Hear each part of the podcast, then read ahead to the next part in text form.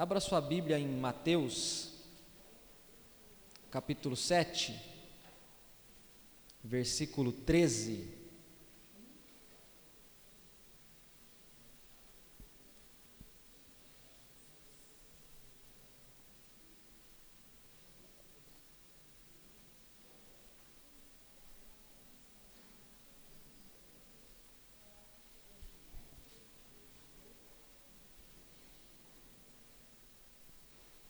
Mateus 7, versículo 13.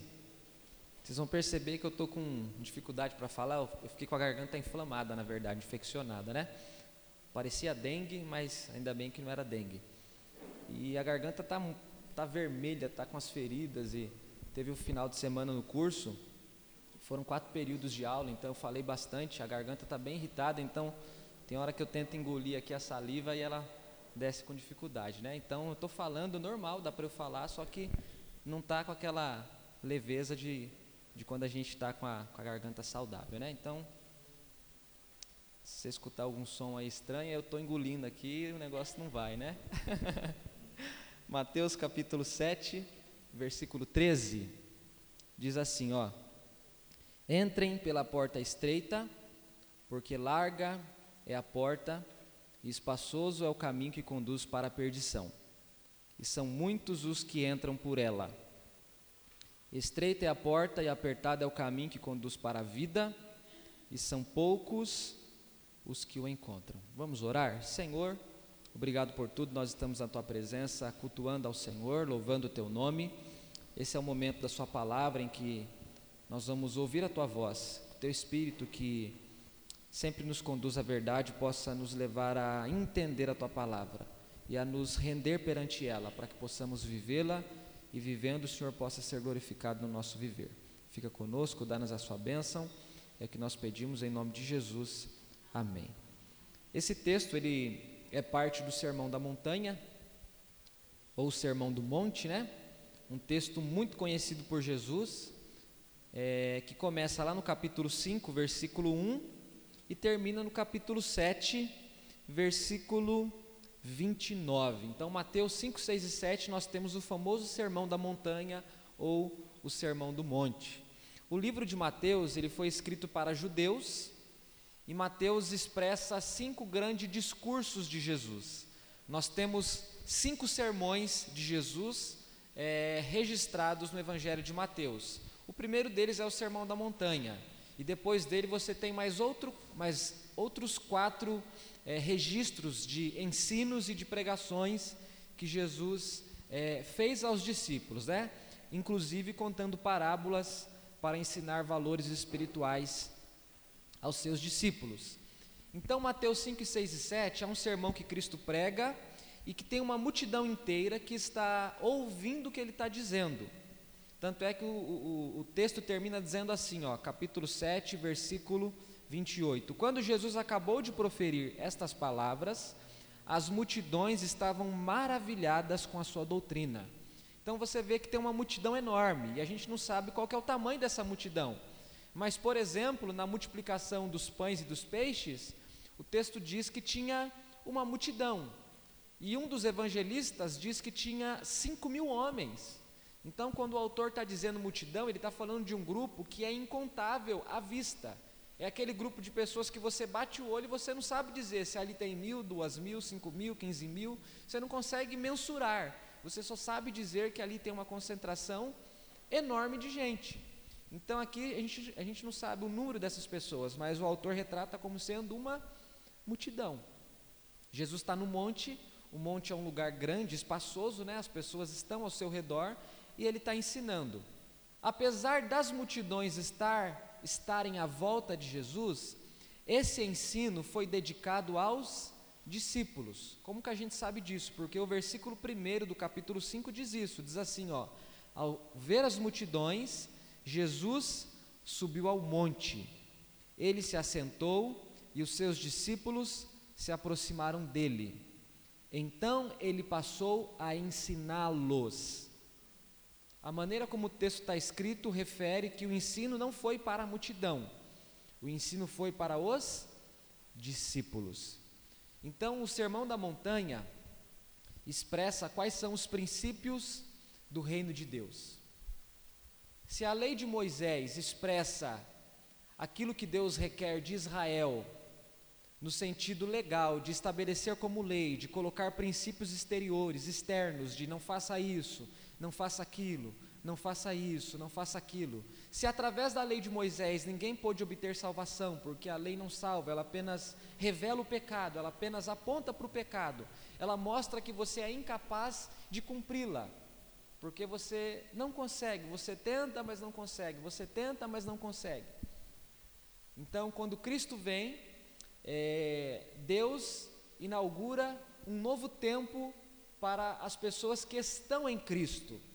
Essa é a chegada do reino de Deus no meio dos homens.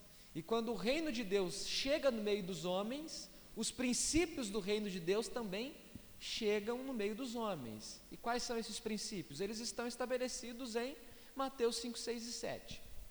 E como é que o Novo Testamento se refere a isso? O Novo Testamento diz que o cumprimento da lei é o amor.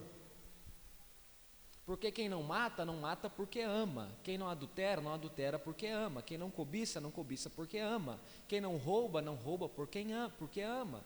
Quem honra pai e mãe, honra pai e mãe porque ama. Então Jesus diz que o resumo da lei, os princípios éticos do reino de Deus é o amor. O sermão da montanha não é contrário à lei de Moisés, de, de Deuteronômio, que foi expressa para a segunda geração, e nem para a primeira geração, que está registrado no livro de Êxodo. Pelo contrário, se a lei de Moisés aponta para aspectos externos, por que aspectos externos, pastor? Porque ela diz aquilo que você não deve fazer, mas ela não te ensina como não fazer aquilo que ela te proíbe de fazer. Ela te diz assim: não mate, mas ela não diz para você faça isso, aquilo, aquilo outro para você não matar. Então, o sermão da montanha não é contraditório à lei, ele é complementar à lei e definitivo em relação à lei. O sermão da montanha mostra que aquilo que a lei não pôde fazer, que era tratar os, as intenções do coração, Cristo faz a partir do Evangelho. O Sermão da Montanha mostra que os princípios do reino, eles são fundamentais e poderosos porque eles agem no coração, aquilo que a lei não foi capaz de fazer. Então é um texto maravilhoso que vale a pena você ler, meditar, buscar conhecer melhor os significados desse texto. O texto que nós lemos especificamente, ele tem muito a ver com o discipulado, ele tem muito a ver com o preço do que significa seguir a Jesus Cristo.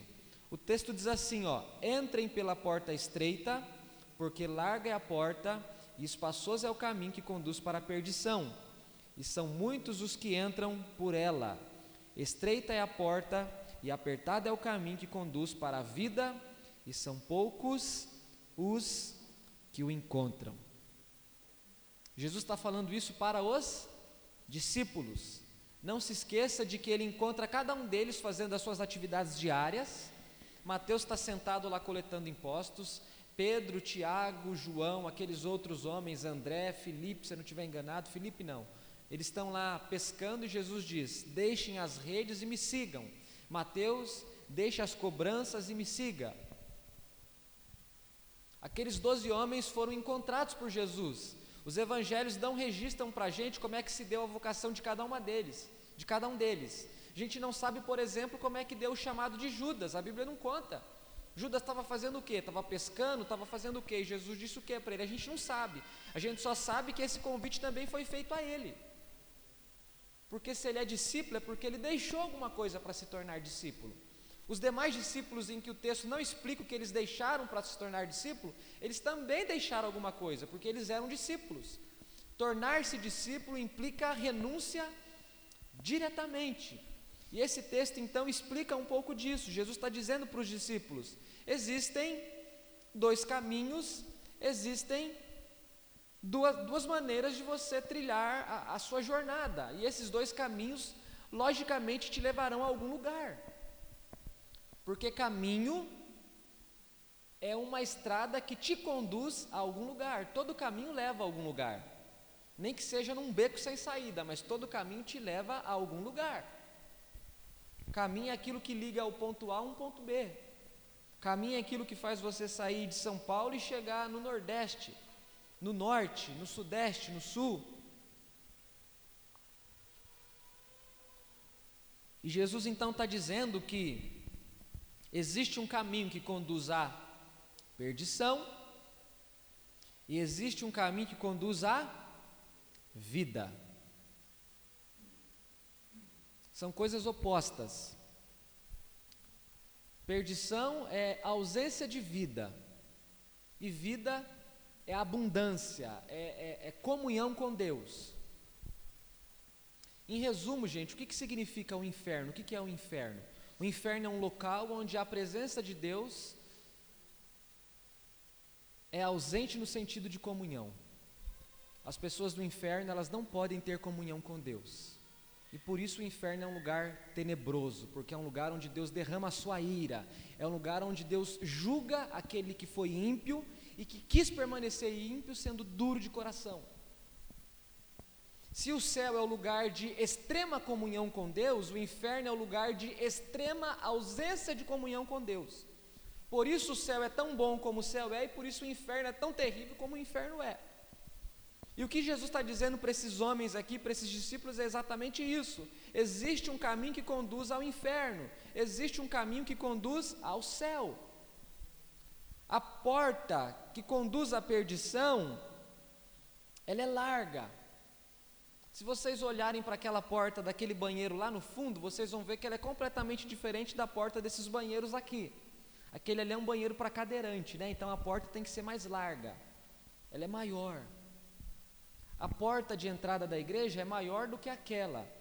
Se você vai em lugares públicos que que recebem mais pessoas do que a gente recebe aqui na igreja, as portas são maiores ainda.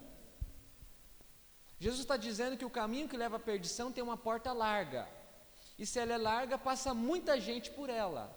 Esse caminho que conduz à perdição, ele também é espaçoso. E são muitas as pessoas que passam pela porta, são muitas as pessoas que andam pelo caminho, portanto, são muitas pessoas que vão à perdição. Mas o que, que Jesus está querendo dizer com isso, pastor? O que, que significa andar num caminho espaçoso? É muito simples. Esse texto, apesar de ser pequeno, são dois versículos. Ele é explicado por toda a Escritura. A Escritura, de forma geral, explica o significado desse texto. O ímpio é aquele que não tem Deus como Senhor, portanto, ele não tem os princípios do reino de Deus como princípios para a sua própria vida. Então, o que, que ele faz da vida dele? O que ele quer. O caminho é largo, é fácil de andar no caminho. Ele não tem proibições, ele não tem diretrizes, regulamentos, orientações. Ele é o próprio Senhor dele. Ele manda e desmanda, ele faz e acontece, as coisas se dão do jeito que ele quer que elas aconteçam. É por isso que são muitos que entram por essa porta, e é por isso que são muitos que caminham por essa estrada. É mais fácil. É mais fácil andar por um caminho largo, é mais fácil passar por uma porta larga.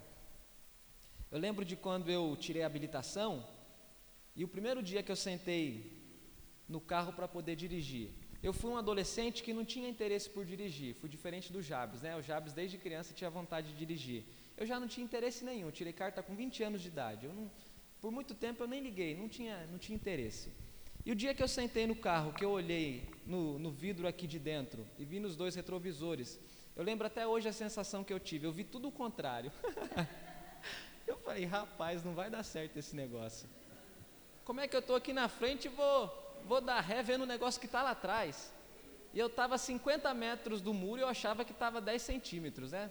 Porque você não tem aquela, aquela visão, a sua visão não está adaptada àquela realidade é a coisa mais estranha que tem. Porque ninguém aprende a dirigir tirando carta, né? A gente só recebe autorização para dirigir. A gente só recebe uma arma na mão, né? Eu acho que o negócio tinha que ser mais difícil, tinha que ser um negócio mais, sabe, mais porque tem muita gente armada aí. e quando você está começando a dirigir, você quer passar pelas estradas mais fáceis, né? Você procura lugar que não tem rampa, que não tem subida, você procura lugar que não tem carro dos dois lados estacionados, né? Porque você não é bobo, você não quer passar no meio de dois carros lá que está um negócio. Né? Às vezes passa uma carreta lá, o Hélito vem com o caminhão dele e passa uma boa, mas você tirou a carta, você acha que você não passa com o seu carro, porque você não está adaptado, né? É melhor andar num caminho espaçoso, é melhor andar num caminho largo, é mais fácil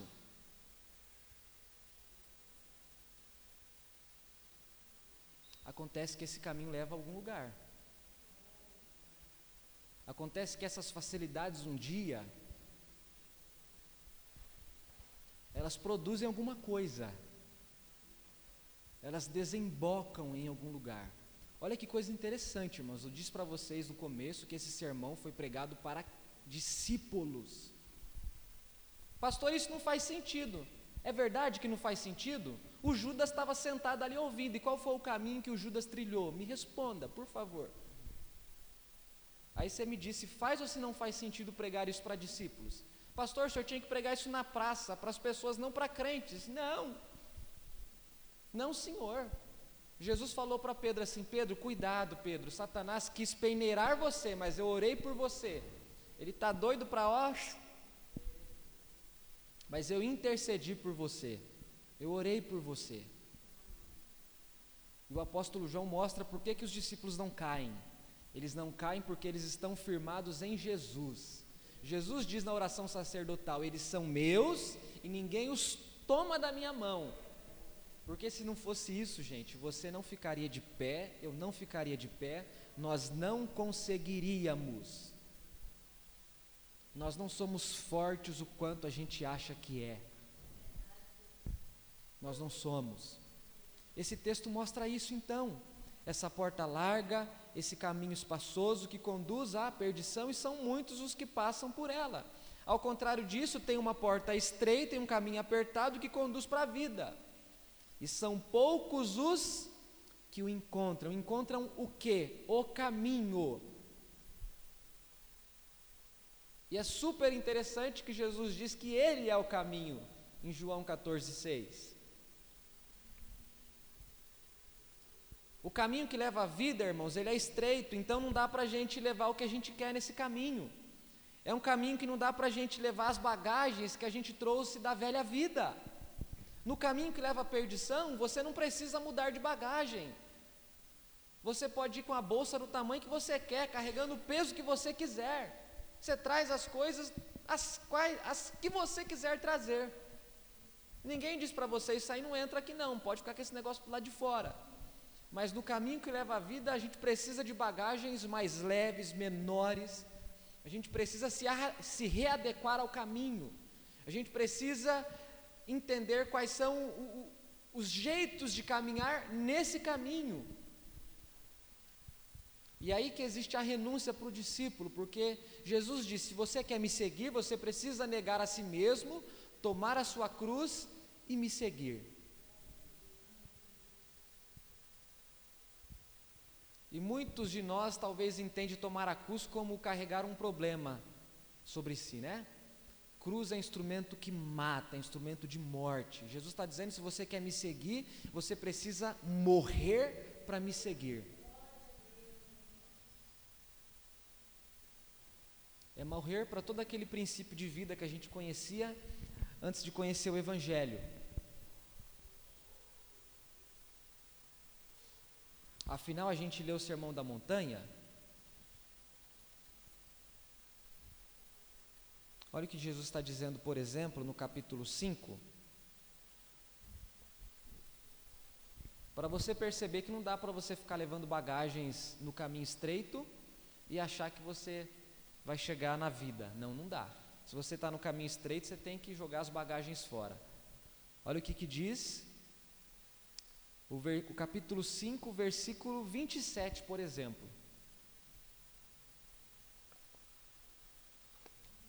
Vocês ouviram o que foi dito, não cometa adultério. Eu, porém, lhes digo: todo que olhar para uma mulher com a intenção impura, já cometeu com ela adultério no coração. Você percebe a intensidade do texto? Na lei de Moisés, o ato é proibido. Nos princípios do reino de Deus, a intenção adúltera já é condenada. Perceba como o negócio é aqui dentro. A transformação que o reino de Deus causa em nós é aqui dentro. Ela é tanto espiritual quanto interior. O capítulo 5, versículo 38.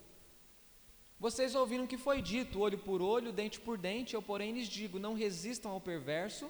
Se alguém lhe der um tapa na face direita, ofereça-lhe também a face esquerda. Versículo 41: Se alguém obrigar você a andar uma milha, vá duas. 43. Vocês ouviram que foi dito: ame o seu próximo e odeie o seu inimigo. Eu, porém, lhes digo: amem os seus inimigos e orem pelos que perseguem vocês, para que assim vocês sejam perfeitos, como perfeito é o vosso Pai. Você percebe como é que se anda no caminho estreito? No caminho largo, você não precisa cuidar nem do coração e nem das ações. No caminho estreito, você cuida do coração e você cuida das ações. Então, no caminho estreito, não dá para andar de qualquer jeito. Pastor, onde é que o senhor quer chegar? O senhor deve estar querendo chegar em algum lugar. Exatamente, eu disse para vocês que todo caminho leva a gente a algum lugar. Então, eu não estou andando à toa para não chegar em lugar nenhum você está caminhando. Não é quanto tempo você serve a Deus, não é que funções, cargos, não é nada daquilo que as pessoas dizem de você, é aquilo que você diz de você se você olhar com sinceridade para o seu coração. Em qual caminho você está caminhando? Não sei dizer, pastor. Eu te ajudo para você encontrar a resposta. Está fácil andar no caminho ou está difícil andar no caminho? Se estiver fácil demais, infelizmente você deve estar no caminho no caminho largo. Se não está exigindo renúncia nenhuma de você, você está no caminho largo. Se não está exigindo guerra, batalha nenhuma na, de você com você mesmo, de você enfrentando a sua carne, os seus desejos, as suas fraquezas, você está num caminho largo, num caminho fácil, não tem esforço nenhum. Se não exige nenhum compromisso com o Evangelho, com os princípios do Evangelho, você está num caminho largo, você faz o que você quer, você é o dono do seu nariz. E folgado é aquele pastorzinho baixinho que fica dizendo para a gente como é que a gente vive à luz do reino de Deus. Se você está no caminho largo, é, é isso que você pensa. Você é o seu dono, você é o seu senhor.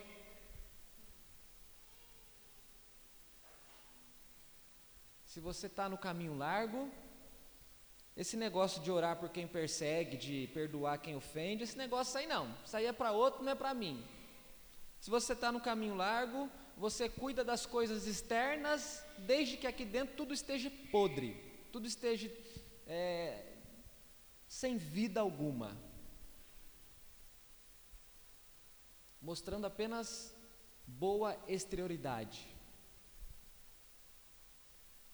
Diferentemente para quem anda num caminho estreito, irmãos, a gente sente todos os dias aquilo que os santos homens de Deus sentem a gente sente o peso do pecado, a gente sente a vergonha de pecar, a gente se sente indigno perante Deus, a gente acha que não faz nada no reino de Deus e não acha que faz muita coisa, a gente acha que não faz nada. A gente acha que ele é um servo tão bom e a gente é um servo tão miserável. A gente olha para o coração e vê tantas imperfeições, a gente vê tanta coisa que precisa mudar.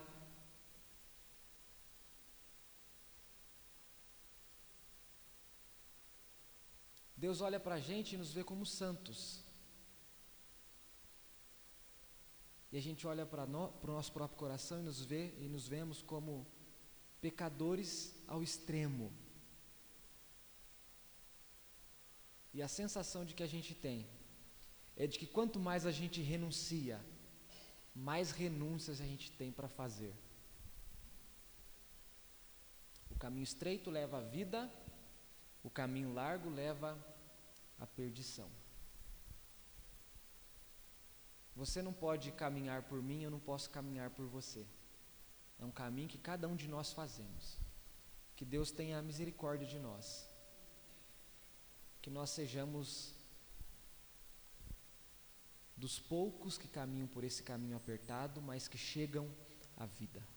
Que nós não, não estejamos entre aqueles muitos que andam pelo caminho largo, que passam pela porta larga, mas que vão para a perdição. Feche os seus olhos, faça a sua oração. Pastor Ramsés.